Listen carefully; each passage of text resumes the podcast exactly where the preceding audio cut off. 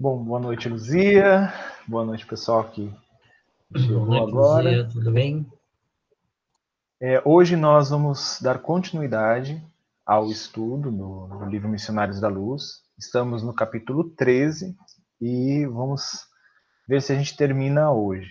Na semana passada nós paramos é, quando o André Luiz faz uma pergunta para o Alexandre, no sentido de o auxílio que ele estava observando lá, porventura, é, a, todos, né, atingirá a todos, né, todos aqueles que vão encarnar, eles recebem esse tipo de, de, de auxílio. Aqui nos encontramos em um lar de bases retas, segundo a própria afirmação, né, segundo a própria afirmação do Alexandre. Mas se nos achássemos numa casa típica do deboche carnal, e se fôssemos aqui defrontados por paixões criminosas e desvarios desequilibrantes. Foi essa parte que a gente parou, né? Eu li um pouco da resposta que o, que o Alexandre deu, né? Que ele fala assim: André, o diamante perdido no lodo por algum tempo não deixa de ser diamante. Assim também a paternidade e maternidade, em si mesmas, são sempre divinas. Em todo lugar desenvolve-se o auxílio da esfera superior, desde que se encontre em jogo o trabalho da vontade de Deus. Né? Então, é, aquilo que está sendo realizado, né, a gente discutiu bastante isso em capítulos anteriores, daquelas encarnações compulsórias, né, que algumas dessas encarnações elas não têm esse tipo de assistência, não, não recebem esse tipo de auxílio, mas elas são atendidas de outra forma, atendendo às, ao que ele, o Alexandre coloca aqui, né, à vontade de Deus. Essa vontade de Deus, então, a gente entende né, como a lei natural. Né? Isso, baseando-se na Gênesis, né, não quer dizer que ah, a vontade de Deus, Deus, ah, para um eu vou deixar fazer isso, acontecer isso, aquela coisa, um caminho cheio de flores. Para o outro, não. Para o outro, eu quero, ah, o outro não me louvou o suficiente, vai ter um caminho com pedregulhos. Não é assim que acontece, não é assim que funciona. Né? Essa vontade de Deus é, é, é vinculada à lei natural a lei que rege todos os universos e todos os filhos, criações de Deus. Então, aqui o que Alexandre está falando é que os espíritos superiores vão auxiliar atendendo aos requisitos da, da lei, da lei de Deus. Nesses casos, nem sempre a nossa colaboração pode ser perfeita, né, porquanto são os próprios pais que, menosprezando a grandeza do mandato que lhe foi confiado, abrem as portas de suas potências sagradas aos impiedosos monstros da sombra que lhes perseguem os filhos nascituros. Então, o que ele está falando é que, por mais que, que esferas superiores ou outros espíritos tentem auxiliar ou auxiliem, nem sempre é, é, eles conseguem essa colaboração perfeita. Nem sempre eles conseguem é, realizar o trabalho em sua plenitude. Então, existem essas influências é, que vêm de fora. Alexandre comentara o assunto com imponente beleza. Começava eu a compreender a procedência de certos fenômenos terratológicos e de determinadas moléstias congênitas que no mundo confragem o coração. Então, ele começou, o André começou a entender né, como ele tinha sido médico aqui na Terra, ele começou a entender alguns, algumas doenças que, que acompanham, né, acompanhavam as crianças, os, os recém-nascidos, e ele consegue entender é, o porquê disso, o porquê que isso acontece, né, o porquê que isso, né, a gente sempre, eu sempre ouvi muito essa, essa, esse argumento, né, essa, essa dúvida, né, ah, como Deus se Deus existe, como ele pode permitir que uma criança nasça é, de uma determinada maneira, passando por muitas dificuldades. Mas aqui, é, com a explicação de Alexandre, o André Luiz já conseguiu compreender que existe toda uma história pregressa, existe todo um, um, um trabalho sendo executado, que foi executado, é um trabalho que eu digo é, movimentos de energia, movimentos de força, para que aquele espírito tivesse, é, tivesse que passar, esteja passando por certa dificuldade. Né? O que eu me refiro aqui a alguma deficiência física, alguma é, deficiência mental, né? eu nem sei se é esse termo que usa, né? Estão mudando bastante os, os termos, mas é, esses tipos de consequências, vou dizer assim, é, que acontecem. Então, o, o, André começou a compreender isso, né, que já vem do espiritual, já vem da parte magnética, é, fluidos, é, matéria mental, pensamento, formação mental, né, tudo isso já vem é, é pregresso. E o, o Alexandre, ele faz um comentário que eu achei importante destacar, que ele fala assim, ó, os membros e os órgãos serão excelentes, olhando né, a toda a configuração do mapa é, da encarnação do Segismundo, né, é, e se o nosso amigo souber valorizar as oportunidades do futuro, possivelmente conquistará o equilíbrio do aparelho circulatório, mantendo-se em serviço de iluminação por abençoado tempo de trabalho terrestre. Depende dele o êxito preciso. Aqui é, eu vejo que Alexandre, ou a narrativa de André Luiz, já começa a andar com uma seara que a gente vai chegar daqui a pouco no seu auge, sobre a questão do destino, sobre é, algo, as coisas pré-determinadas. Nesse capítulo, eu percebi que o, o André trouxe explicações valiosas para a gente entender algumas coisas sobre isso.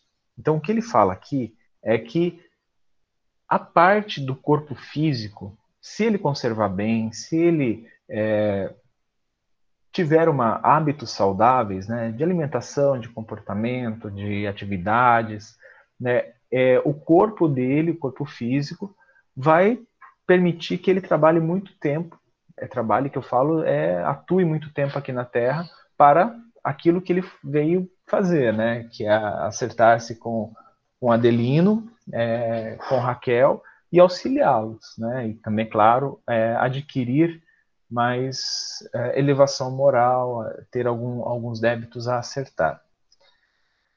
E aí, é, olhando para os construtores, o Alexandre falou assim: Meus amigos, o nosso Herculano permanecerá em definitivo junto a Segismundo na nova experiência até que ele atinja os sete anos após o renascimento, ocasião em que o processo reencarnacionista estará consolidado. É, é interessante porque na casa espírita a gente sempre chega e as pessoas vão falar, né? Ah, a reencarnação ela, ela termina aos sete anos. Né? Então é dessa parte que é, as pessoas, os espíritas, né? Normalmente quem vai falar com a gente, eles trazem essa informação. Mas aqui a gente precisa prestar atenção no seguinte: o que o, o Alexandre está falando aqui, que o Herculano, que nesse, nessa, nessa oportunidade seria, será né, o mentor, vamos dizer assim, é, do Segismundo, né, atuando junto com ele, vai ficar em definitivo junto de Segismundo. Então está sempre ali. Né? É uma fase complicada, são sete anos complicados, né, que exige essa presença do benfeitor espiritual para atuar em conjunto. Aos sete anos, ele coloca aqui que uh, o processo reencarnacionista estará consolidado. Ele não fala terminado. É interessante isso, porque consolidado é quer dizer, ah, a encarnação foi boa, foi tranquila, agora ele vai começar a adquirir é, qualidades que vão começar a brotar do seu espírito e vai começar a, a, a aprendizagem, né, a, a consolidar a aprendizagem aqui na Terra e principalmente a questão de que não que a encarnação terminou ali, né, o processo reencarnacionista, mas ali consolidou. Então está consolidado, mas a nossa reencarnação ela continua. Né? Eu não, não sei precisar, eu até agora não vi nos livros, quando ele fala que termina. Né? Eu acho que a nossa reencarnação nunca termina, termina quando a gente deixa o corpo físico. Né? Pode falar, Rita. É, então, essas semanas que eu estou preparando minha palestra, eu assisti um, um, uma palestra daquele, acho que foi o, o Ivens que já tinha me falado, que é um médico, Andrei, né? Andrei Moreira, alguma coisa assim. E aí ele estava falando sobre é, esse processo aí do, da reencarnação de um filho e tal.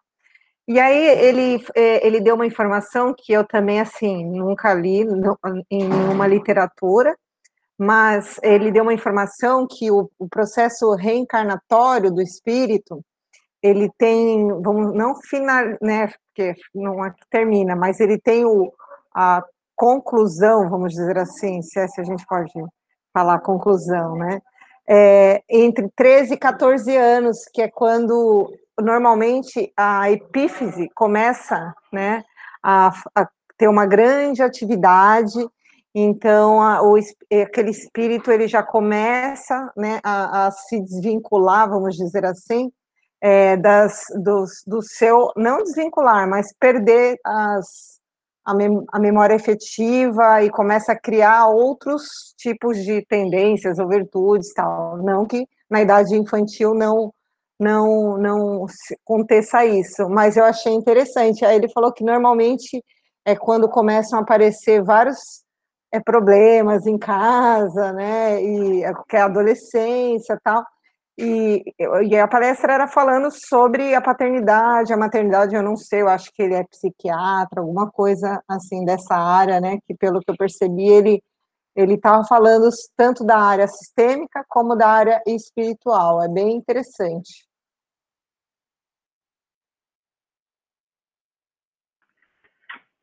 É interessante essa visão dele, né, do André Moreira. E também o que eu já vi, eu não lembro onde também, é, aqui, igual o André Luiz falou, aqui aos sete anos, é, termina o processo, o mecanismo do processo reencarnatório.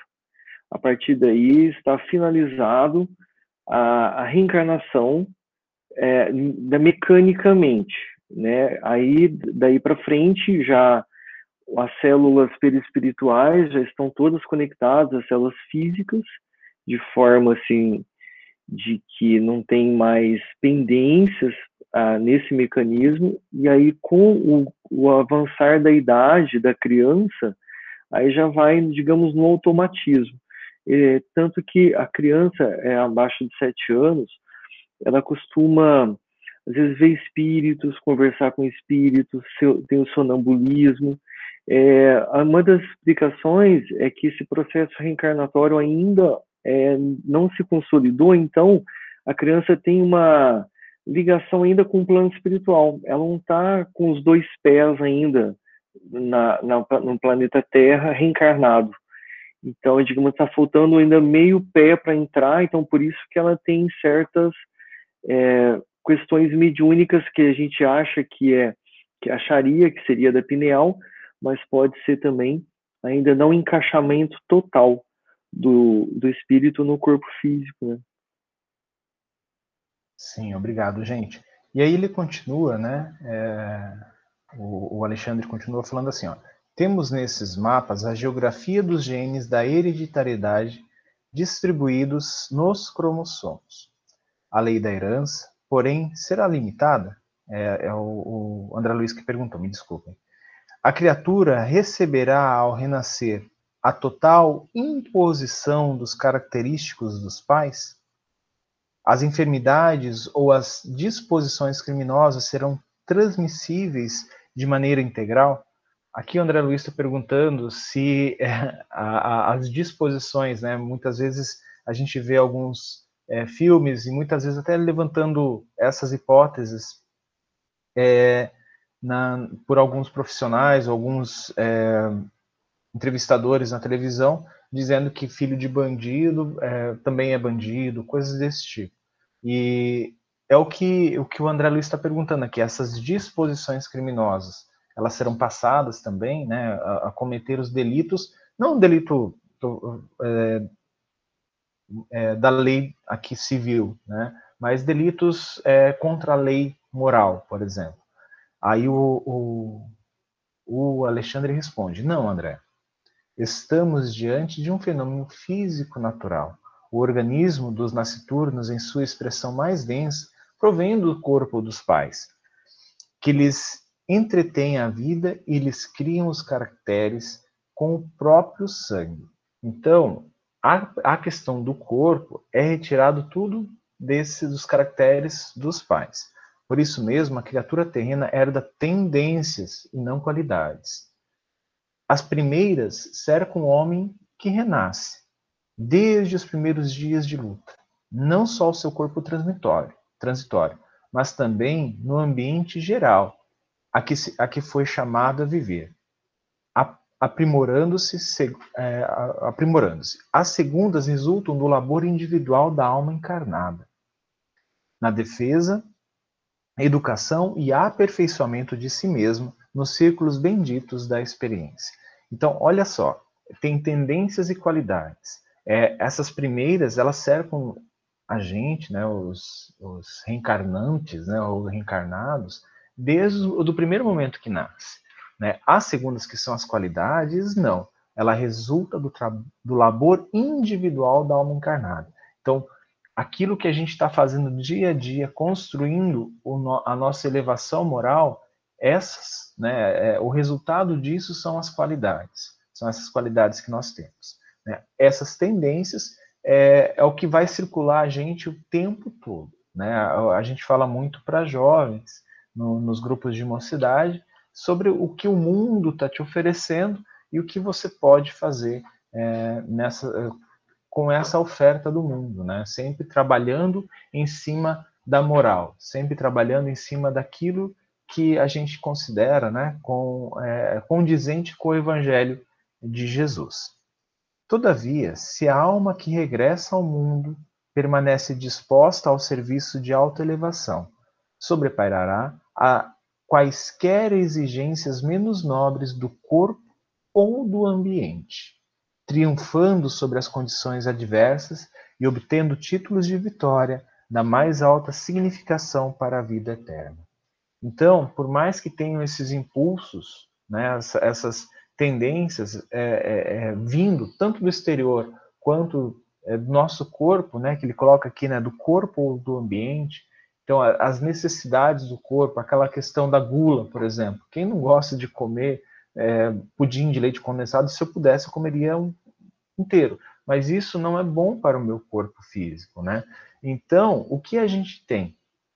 Essas, essas emanações vindas né, é, daquilo que o corpo quer e você trabalhando né, com a, a, a tua mente, atuando em uma disposição para manter o corpo e também, é, no caso, é, quando se, se fala desse assunto, a questão da moralidade. Né? O ambiente, as pessoas ao nosso redor, o nosso grupo de amigos, a nossa tribo, ela nos incentiva a fazer algo que contrarie aquela moral já conquistada, a gente consegue falar, não, é, para mim isso não serve, né? para mim isso não é legal. Então é o controle dessas tendências, o que ele está falando aqui, que é aquela questão da, a, de adquirir qualidades. E o André, ele, ele se impressiona, ele fala assim, ó, ó, como é grande a responsabilidade do homem em frente ao corpo material.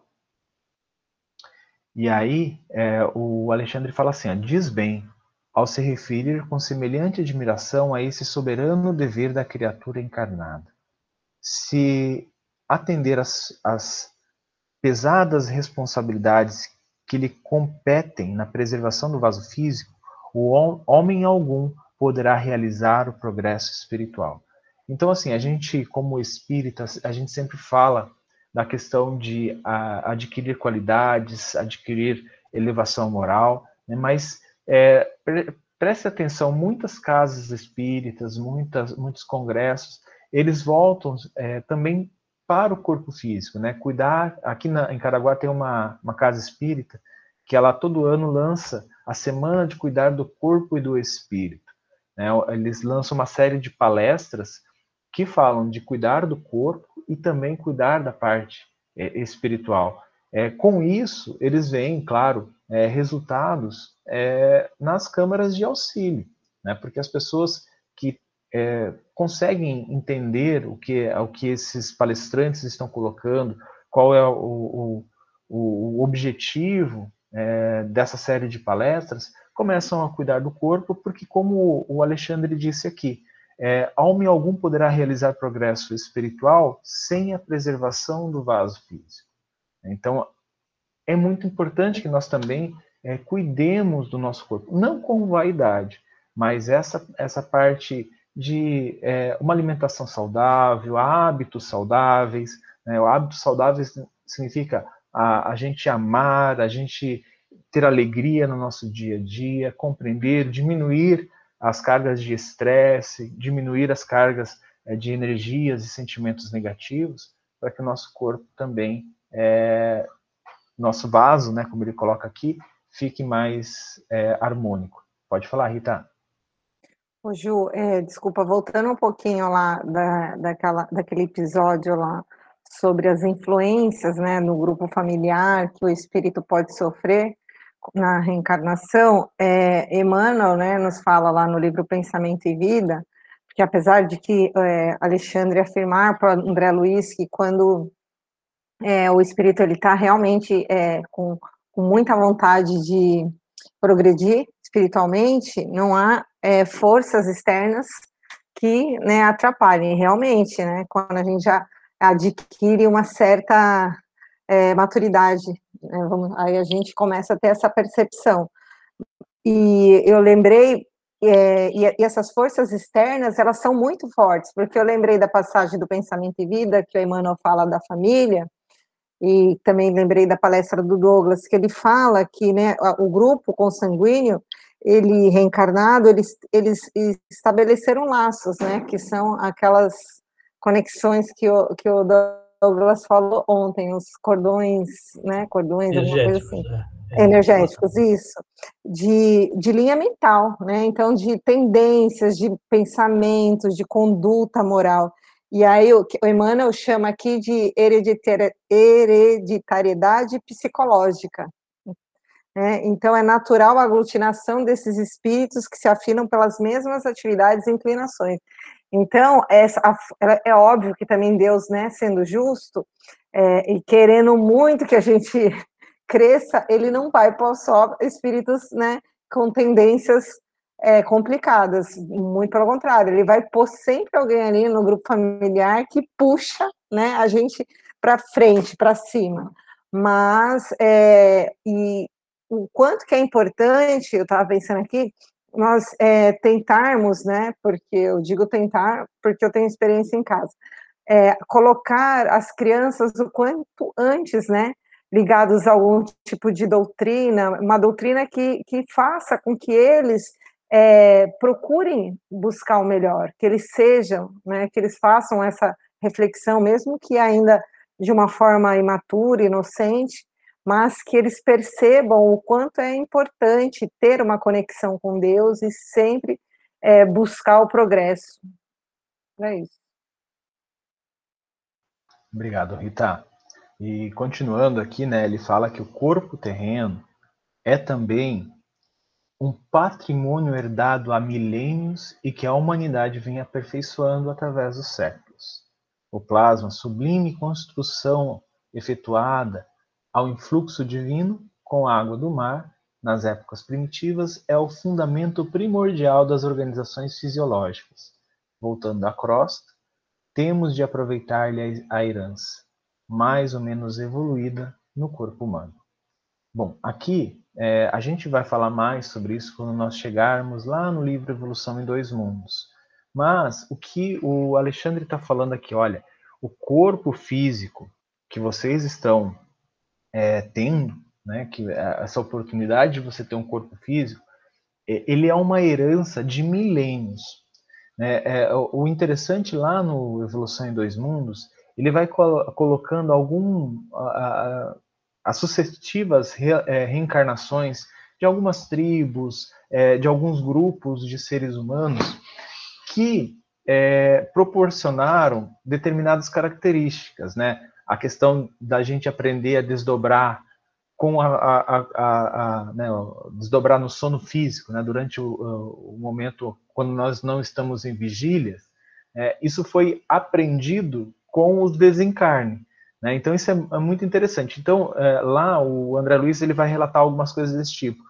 Então tudo isso que que constitui algo que a gente chama de natural no nosso corpo, né, a nossa capacidade de sentir, a nossa capacidade de ver, a nossa capacidade de ouvir determinadas frequências, ver determinados tons de cores, né, as sensações, o paladar, o olfato, tudo isso foi desenvolvido por milênios. Né, começou simples, em formas de vidas unicelulares, né, e foi, foi progredindo. Então, o que ele coloca assim, olha, respeite esses milênios né, que te, te constitui herança. Toda essa, essa formação, tanto dos engenheiros do plano espiritual, quanto dos espíritos que ajudaram a promover o corpo humano atual, né, do Homo sapiens, né, que ele coloca aqui, né, mais ou menos evoluída no corpo humano. Então nós chegamos ao um, o auge atual, né, do, do, corpo humano, mas é óbvio que ele ainda continua, a gente continua com evolução, mutação, essas coisas no corpo. Mas o que ele está falando, tudo isso, né, é, respeite, né, preserve, porque isso é uma herança que foi deixada para vocês. Esse é do corpo físico.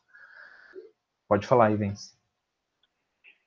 É, só vou voltar um pedacinho aqui de uma parte que você pulou, que me chamou a atenção por causa dos testemunhas de Jeová, que eles não aceitam transfusão sanguínea. Eles falam que o, o familiar deles tem que desencarnar, mas não pode receber sangue. Né? A hemorragia faz parte da vontade de Deus, chegou o momento. E é uma parte que eu, eu não compreendi muito bem, é, não, não consegui estudar a fundo o que seria, mas deu uma pincelada. De repente, lendo para vocês, às vezes vocês já leram alguma coisa que vai nos acrescentar aqui. Que é assim, é, o André Luiz perguntou, por que tamanho cuidado com o sangue do futuro recém-nascido? Somente aos sete anos iniciais de existência humana estaria terminado o serviço de reencarnação? Quer dizer, o processo mecânico da reencarnação? O Alexandre respondeu, você não ignora que o corpo humano tem as suas atividades propriamente vegetativas, mas ainda não saiba que o corpo perispiritual, que dá forma aos elementos celulares, está fortemente radicado no sangue. Parece que tem algum mecanismo no sangue do, do reencarnante e do, da criança que ali tem uma aderência maior do perispírito a esse sangue né? E aí ele continua embaixo, o sangue é, portanto, portanto, é como se fora o fluido divino que nos fixa as atividades no campo material. Porque a gente entendeu ali que cada célula que se divide no embrião e na criança até os sete anos, o perispírito vai se enlaçando automaticamente nessa célula a célula se dividiu, o perispírito já se adere a ela e aí vai se incorporando a todas as células. Mas tem algum fator forte, fora isso, ligado na corrente sanguínea, no, no, no fluido mesmo, no sangue da pessoa, né? Isso eu nunca tinha visto, eu achei interessante. Aí me fez lembrar aquela questão que eles falam do, do testemunho de Jeová, que o sangue é ali tem as propriedades divinas, por isso que eu não pode passar o sangue de um para o outro. Né? Mas fica aí uma questão para a gente né, conversar, pensar, ou quem lê futuramente, a gente pode desenvolver isso. É, eu estava pensando aqui porque ele coloca né, na organização fetal. O patrimônio sanguíneo é uma dádiva do organismo materno. E aí ele faz essas colocações que você falou. Será que ele não está falando desse estado, desse momento? Porque lembra-se, é, foi na pineal que a gente estudou que as ligações do perispírito estão lá numa das organelas do neurônio, né, onde está tá a ligação mais, uh, como é que eu posso colocar, é, mais concisa, é, nessa, nessa organela do neurônio, né, porque eu não sou formado na área, mas pelo que eu me lembro de biologia básica, né, o neurônio ele não está distribuído na corrente sanguínea, né? Então, assim, eu estou pensando, né, analisando aqui, que ele colocou na organização fetal e depois ele descreveu. É, será que não está falando desse momento? E aí, quando tudo consolidado, né, é, ali, como você falou, esse mecanismo da reencarnação até os sete anos está consolidando né, esses, todo o mecanismo. Né? Então, quando isso acontece, será que as ligações é, no neurônio, né, nessa organela do neurônio, não constituem a principal ligação? É uma pergunta. Então, eu não entendo, desculpa, Ivens, nada de, né, de biologia. Mas a interpretação de texto que eu fiz aqui, que também me chamou muita atenção isso, eu tenho a impressão também que existe algum fluido no perispírito que, que fica nesse intercâmbio com o corpo físico que durante a gestação é alimentado pelo é, corrente sanguínea da mãe, e após é, o nascimento, ele, o, o perispírito faz como se fosse um processo de filtragem, vamos dizer assim. Tra vem para o corpo físico, é, é, se enche desses fluidos divinos e volta para o corpo é, material, e assim começa to, se começa não, né? Continua o processo reencarnatório. Foi isso que eu, eu também entendi, Vens, que existem alguma algo de, né, que também que alimenta essa corrente sanguínea e que ela passa pelo perispírito como se ela passasse por lá fazendo um processo de limpeza ou de é, para adquirir certas é, potencialidades, vamos dizer assim. Sim, eu entendi isso também, Rita. Com relação ao que você falou, Juliano, o, o que está dizendo aqui é só um mecanismo de reencarnação, né? Que tem essa propriedade no sangue que une o perispírito ao corpo físico e tem também as ligações célula a célula, né, do perispírito com a célula nova do corpo. Mas o, essa característica do neurônio, da célula nervosa, que tem toda célula nervosa, o neurônio tem o corpúsculo de Nils, que é como se fosse uma cromatina, um condensado de, de DNA. Essa, essa aí é a porta de entrada, que o André Luiz já citou no outro livro, é do pensamento do espírito para o corpo físico, para a manifestação. Ou seja, as vontades do espírito vai passar através do corpúsculo de Nils, dentro de cada célula nervosa, para o corpo físico, e aí vai se manifestar a vontade no pensamento. Mas essa ligação que a gente está falando agora é, é, é, a mecânica mesmo, né? Digamos como se fosse ah, os fios da marionete. É, é, eu, desculpe a minha ignorância, eu entendi assim que vocês estavam comentando de que talvez os testemunhos de Jeová estivessem certo em não fazer a, a, a, transfusão de sangue. Aí eu falei, gente, por quê? Porque é ligado pelo espírito. Eu, meu Deus, né? mas eu acho que eu entendi errado. Então, é, né, porque eu, na, na, na, minha concepção, é, isso não tem não tem muita lógica, né? É, arriscar uma encarnação de um espírito, né? Sendo que a humanidade já desenvolveu tecnologia de transfusão de sangue, que é algo muito simples, para que pudessem é, salvar vidas, né? Então, manter-se aqui na Terra. Não, realmente não foi isso não, porque até nessa questão aqui da energia sanguínea, é que você já produz uma energia vital, parece que conecta o espírito ao corpo, isso não é impeditivo de ser passado para outra pessoa. É assim como a gente passa ectoplasma para outra pessoa, passamos fluido vital, aplicamos nossa energia através do passe. Então, ou seja, pelos testemunhos de Jeová não poderíamos fazer nada disso, né? Estamos passando uma energia vital para o outro, né? E então não é nesse sentido não, mas eu achei interessante essa analogia que eles falam. E eles falam de forma dogmática, eles falam que é a vontade de Deus isso, né? Não tem uma questão assim mais que nos deixa convicto de que não deve fazer, né? Não tem nenhuma, né? Nada que um item assim que nos deixa realmente convictos que não deve transfundir, né? É, não é racional, né? Já que a gente está tanto na fé raciocinada, não é racional. É, bom, me perdi aqui, vamos ver se me encontro. Ok, achei. É, o Alexandre continua falando assim, ó. Por isso mesmo, não desconhece você, enquanto os movimentos na esfera da carne somos criaturas marinhas respirando em terra firme. Né? Ele, ele aqui ele fala sobre. Não, eu já pulei uns negocinho aqui. É, ele fala assim, ó é um pouco antes, ele fala que o corpo terreno é também um patrimônio herdado. Eu já li isso, gente. Nossa, eu tô, tô, tô confuso. Peraí, calma, calma. Ele fala, por isso mesmo, não desconhece você que enquanto os movimentos na esfera da carne somos criaturas marinhas respirando em terra firme.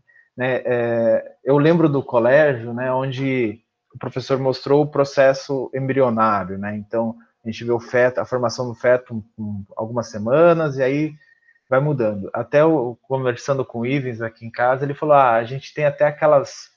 É, não vou chamar de guelras, né? Que a gente não tem isso, mas a gente tem um, um negocinho aqui do lado, brânquias, né? brancas ali é, que aparecem né, um determinado estágio do embrião, mas depois elas desaparecem, né? Mas Vivens falou que às vezes acontece de, de não desaparecer, né? E aí tem que fazer um processo cirúrgico lá, que eu não me interessei em ver foto, nada desse tipo, né? Porque obviamente não é da minha, não é minha praia. E aí, é, falando que a gente passa por esses processos, né? Não quer dizer que você, espírito individual, foi peixinho, não é isso. Né? A gente sabe isso lá do ESG, né? Que não é assim que funciona. Né? Existe a parte da, né, da, da, da, individualidade e a parte da coletividade dos espíritos, né?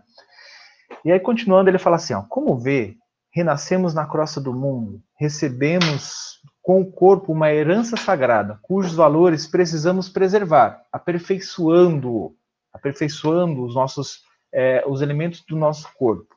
As forças físicas devem evoluir como as nossas almas. Então, não vai parar. Chegou aqui o auge da evolução Homo sapiens. Não, não vai parar. É, se, nos é, se nos oferecem o vaso de serviço para novas experiências de elevação, devemos retribuir com o nosso esforço, auxiliando-os com a luz do nosso respeito e equilíbrio espiritual no campo de trabalho e educação orgânica. Então, é para que a gente possa colaborar também, para a gente deixar de herança as próximas encarnações, né? Eu espero que seja de nós mesmos aqui no planeta regenerado, né? Porque talvez a gente deixe de herança para espíritos que vêm de um outro planeta, né? E nós vamos lá receber outras heranças, né? Eu espero que isso aconteça, sinceramente, espero que a gente consiga aproveitar da nossa própria herança, né?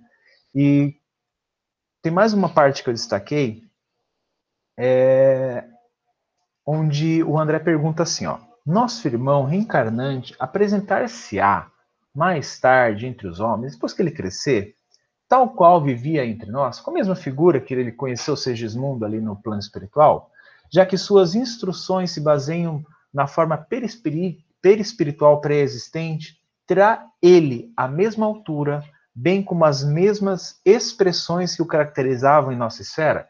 O que ele está perguntando é, uai, o Segismundo vai ser uma cópia, talvez muito parecido com o que ele era aqui na Terra, né, aqui na, no plano espiritual, vai ser na Terra?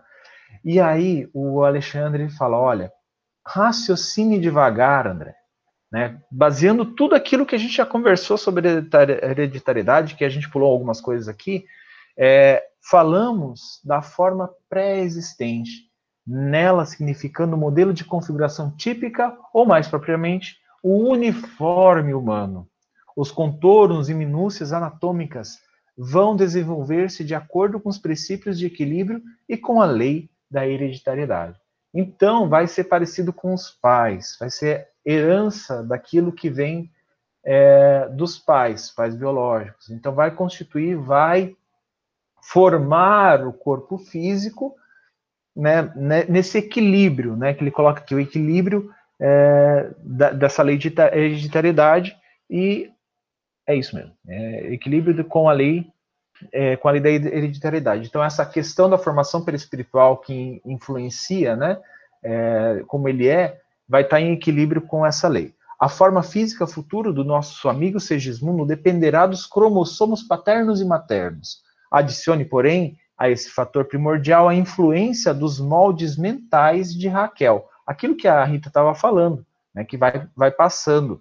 A atuação do próprio interessado, o concurso dos espíritos construtores que agirão como funcionários da natureza divina. Então, tem vários fatores ali. Então, e, todo, a soma desses fatores vai ser o Segismundo na vida adulta. E aí o André pergunta, né? Segismundo terá então uma forma física eventual, né? Imprecisa, por enquanto, ao nosso conhecimento? O que o Alexandre fala? Se tivéssemos diretamente ligado ao caso dele, estaríamos de posse de todas as informações referentes ao porvir. Bom, ele estava com o mapa da reencarnação ali, mas ele não tinha, o que o Alexandre está falando aqui, ele não tinha todas as informações. Isso foi feito de uma outra, para uma outra equipe. É, Mas a nossa colaboração neste acontecimento é transitória e sem maior significação no tempo. Os orientadores de Segismundo, porém, nas esferas mais altas, guardam o programa traçado para o bem do reencarnante. Note que me refiro ao bem e não ao destino. Então, assim, o que eles estavam, o que o André, o Alexandre falou aqui, é que toda a equipe espiritual construiu a formação do corpo, né? É, que ele, o, o Segismundo vai se manifestar aqui para o bem dele. Mas essa questão não é fechada. Por quê? Porque, como a gente acabou de ver, tem vários fatores. Tem o fator cromossômico, tem o fator do perispírito dele, tem as emanações mentais da mãe, tem a, a, a colaboração da equipe de construtores. Né? Até um pouco antes, o, o Alexandre preveniu o Segismundo, olha, não tem esses pensamentos destruidores, porque isso também interfere. Então, são vários fatores. Mas tudo isso, né, todos esses fatores alinhados para o bem e não para o destino. Então, não é uma coisa preto no branco, olha, vai ser assim, você vai reencarnar dessa forma, você vai ter este corpo físico, né? aos 37 anos você está pesando 80 quilos, né? Não vai ser dessa forma. É, isso é acontece que a gente come demais quando tem os seus 30 e poucos e aí chega com 37, com 80 quilos, né? Então é por isso que não é destino. E aí é, o André pergunta novamente: não poderíamos, porém, intitular semelhante prova de destino fixado? Então, assim, será que isso aí não é um destino já fixado? E aí o Alexandre fala: olha, não incida no erro de muita gente. Isso implicaria obrigatoriedade de conduta espiritual. Naturalmente, a criatura renasce com independência relativa e, por vezes, subordinada a certas condições, mais ásperas em virtude das finalidades educativas. Mas semelhante imperativo não suprime, em caso algum, um impulso livre da alma, no sentido da elevação, estacionamento ou queda em situações mais baixas. Existe um programa de tarefas edificantes a serem cumpridas por aquele que reencarna. Todos nós temos essas, esse, programa de tarefas edificantes, no qual os dirigentes da alma fixam a cota apropriada de valores eternos que o reencarnante é suscetível de adquirir na existência transitória. Então. Apropriada gente... não, aproximada. Aproximada, desculpe.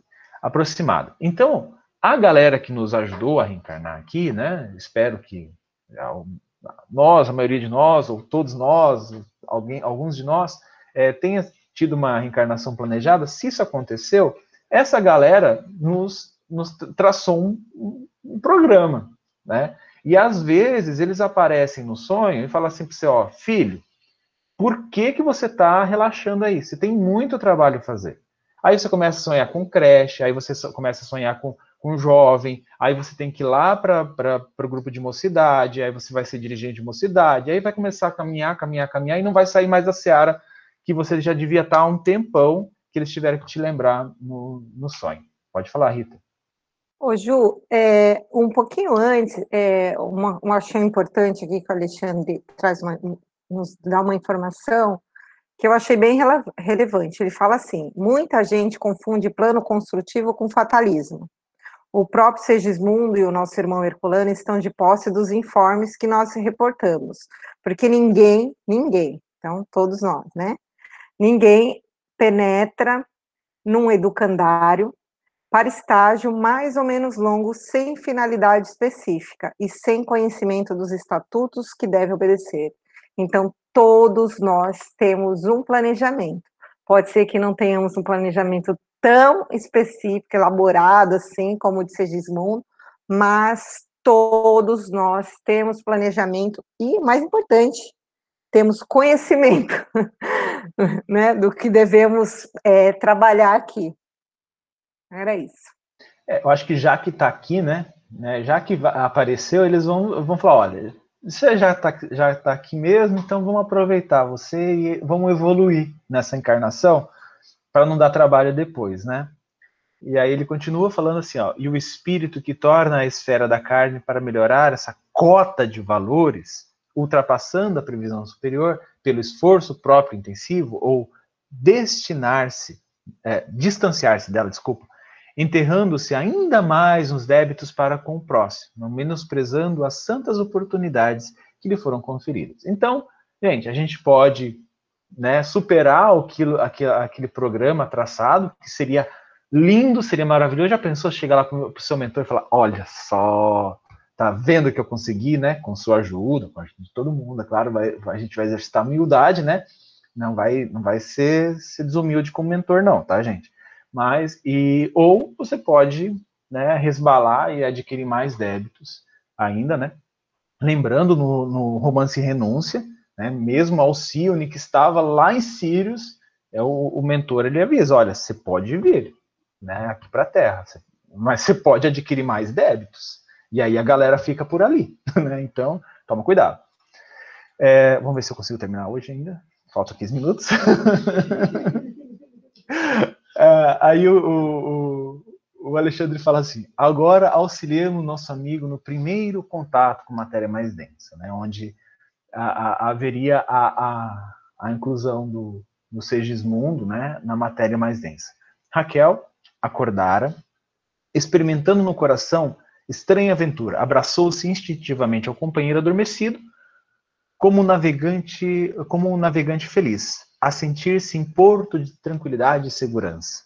Havia atravessado o espesso véu de vibrações que separara do plano espiritual da esfera física e não conservava qualquer reminiscência precisa da sublime felicidade de momentos anteriores. Como é rápido esse negócio do véu do esquecimento, né? Eu tava analisando aqui, tipo, você tá lá no plano espiritual, todo bonitinho, conversando com todo mundo, de repente você acorda e se esqueceu tudo. Né? O, véu do esquecimento é realmente rápido, né? né? Um desdobramento também, às vezes, isso acontece. E, mas eu achei interessante, assim, a, a gente já falou sobre isso, né? Então, você, ela, ela guardava todo aquele sentimento, mas a ideia precisa não. E aonde ela, ela sente, né? Assim, será que eu vou ter uma segunda gravidez, uma segunda criança, né? É, seria seria mãe pela segunda vez? Esse era o sentimento que estava é, surgindo nela, né? E aí, o, o André comenta assim, ó.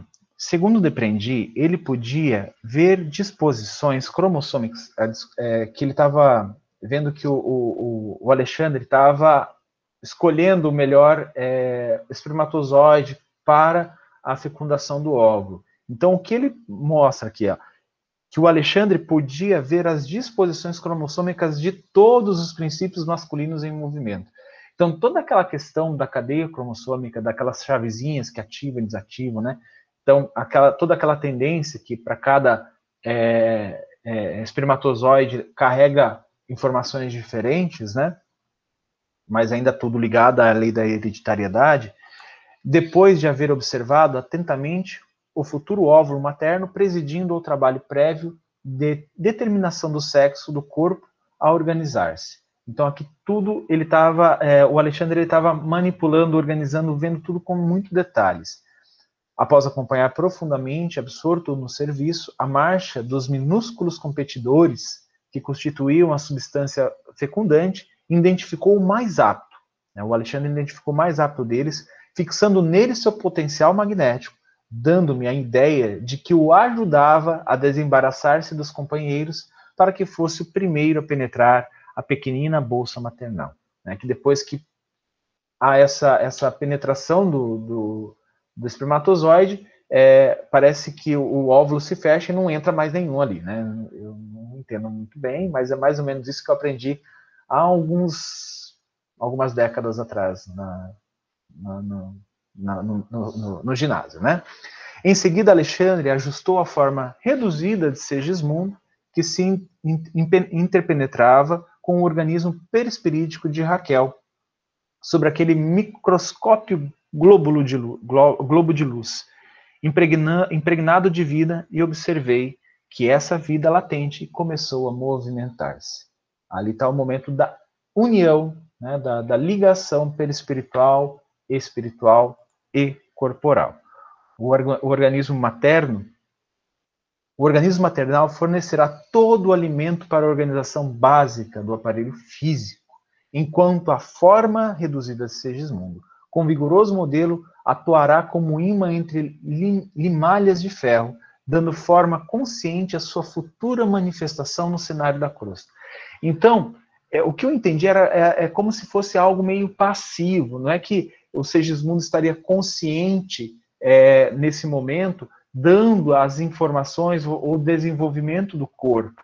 Ele estaria de uma forma meio passiva, como um imã, né, perto da limalha de ferro, que vai organizando aquela limalha de acordo com o campo magnético. A mesma coisa acontece ali. O perispírito, o espírito ligado ali neste é, no óvulo, né, é, já formado na, na, naquela, naquela formação de células, ela que vai, é, é, o perispírito que vai magnetizar e direcionar essa questão da, da, da formação do corpo físico. E aí o, o, Alexandre continua, não se esqueça, André, de que a reencarnação significa recomeço. A reencarnação significa recomeço. Peraí só um instantinho, gente, que deixaram... Peraí só um instantinho, gente, que deixaram...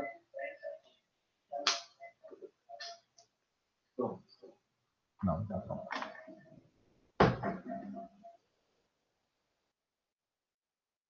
É que o Ivens. Não, não tá pronto. Peraí, gente. Ivens está trolando, Juliano. A próxima eu vou fazer.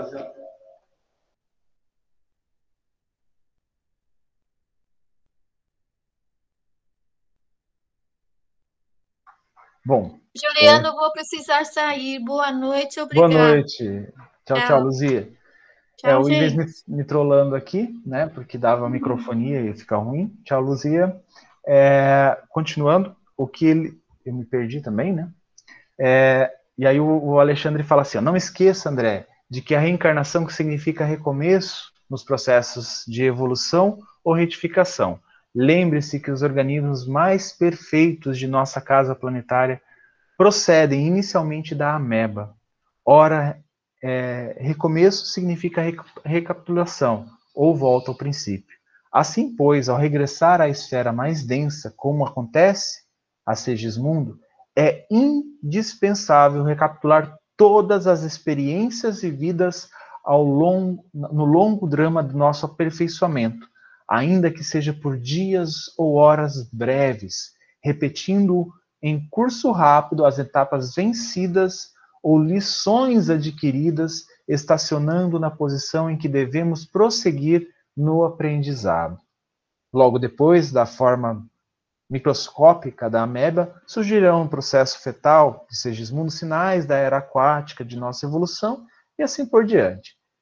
Todos os períodos da transição estações do progresso que a criatura já transpôs da jornada incessante do aperfeiçoamento, dentro do qual nos encontramos agora, na condição de humanidade. Então, nós passamos por todos esses estágios, né? É, os doutores podem falar melhor, porque eu acho que eles acompanharam isso nas, nos seus estudos, né? Na, nas suas formações. Mas a gente lembra que daquelas figuras que a gente via na, no colegial, que os fetos né, é, são muito parecidos em, com alguns, principalmente dos mamíferos, né? É, e aí a gente guarda algumas impressões dessas eras, né, desses momentos que a, a consciência coletiva é, passou. Né, não nós como espírito individual, mas sim como consciência é, coletiva. Gente, eu terminei. Alguém gostaria de comentar alguma coisa que eu esqueci? Algo que ficou meio é, sem comentários mais profundos?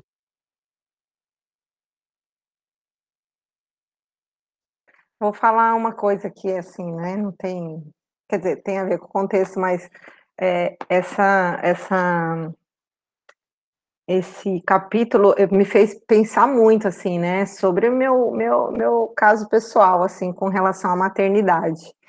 E aí eu fiquei pensando agora, assim, meu Deus, né, quantos colaboradores será que vieram para eu poder aceitar, principalmente a, que eu tive tantos problemas para aceitar, né, a, a, as duas gravidez, né, mas principalmente a minha segunda gravidez, que foi gemelar, e, e aí eu fiquei assim, né, pensando aqui agora, queria jogar uma pergunta aqui no ar, que eu acredito que também ninguém vai poder responder assim de prontidão, é, mas eu, eu acredito que a, eu tive depressão pós-parto nas, nas, minhas duas é, gravidez, nas minhas duas gestações. Eu sei, né, que o processo depressivo ele está muito ligado com a rebeldia do espírito não aceitar a situação atual que está vivendo e que, no meu caso, está bem assertivo.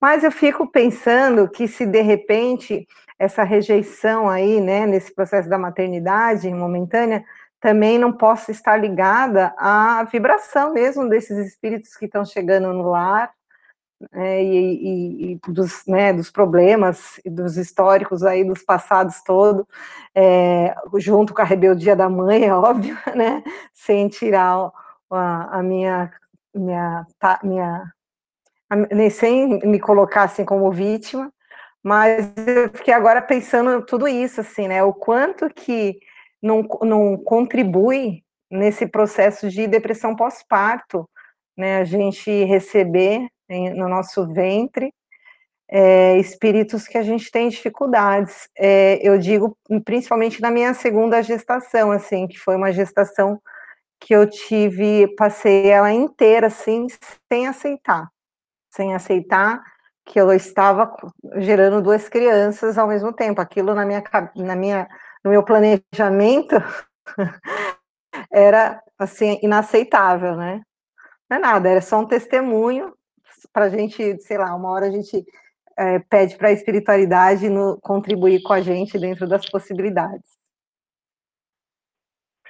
As possibilidades são muitas, né, Rita? Porque, como a gente viu nesse capítulo, o, o processo de reencarnação, o processo de harmonização de quem está vindo com quem já está aqui depende de, é, da, do espírito reencarnando. De, é, a mãe ela participa ativamente no processo de reencarnação, tanto mecânico quanto harmônico. A família participa né, nesse mecanismo dentro da harmonia, promovendo a harmonia, a possibilidade energética para isso, né? Com uma interferência enorme da espiritualidade, superativa ajudando os dois lados aí, quem está vindo, quem já está. Então, esse mecanismo é bem amplo, né? muita gente ativa, muita gente participando. Agora, a, um dos motivos também, às vezes, de depressão pós-parto, que a, a medicina vezes coloca, a Adriane, acho que manja mais que eu, é, é a questão, às vezes, da mãe também, quando ela tem aquela ligação com o marido, então ela vai achar que vai perder a atenção do marido para o filho. Então, é um processo também de, digamos, perda de diminuição de carinho e de atenção pelo, pelo, marido. Você vê que são ah, várias possibilidades de depressão pós-parto, né? Essa é uma, você falou é outra.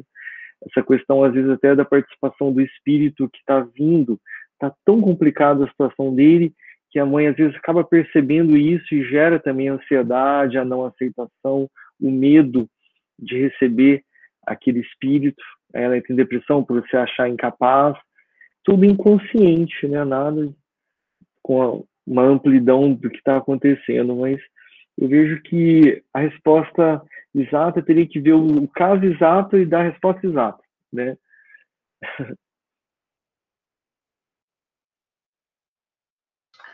Bom, gente, alguém faz a prece para gente? Já são 19 29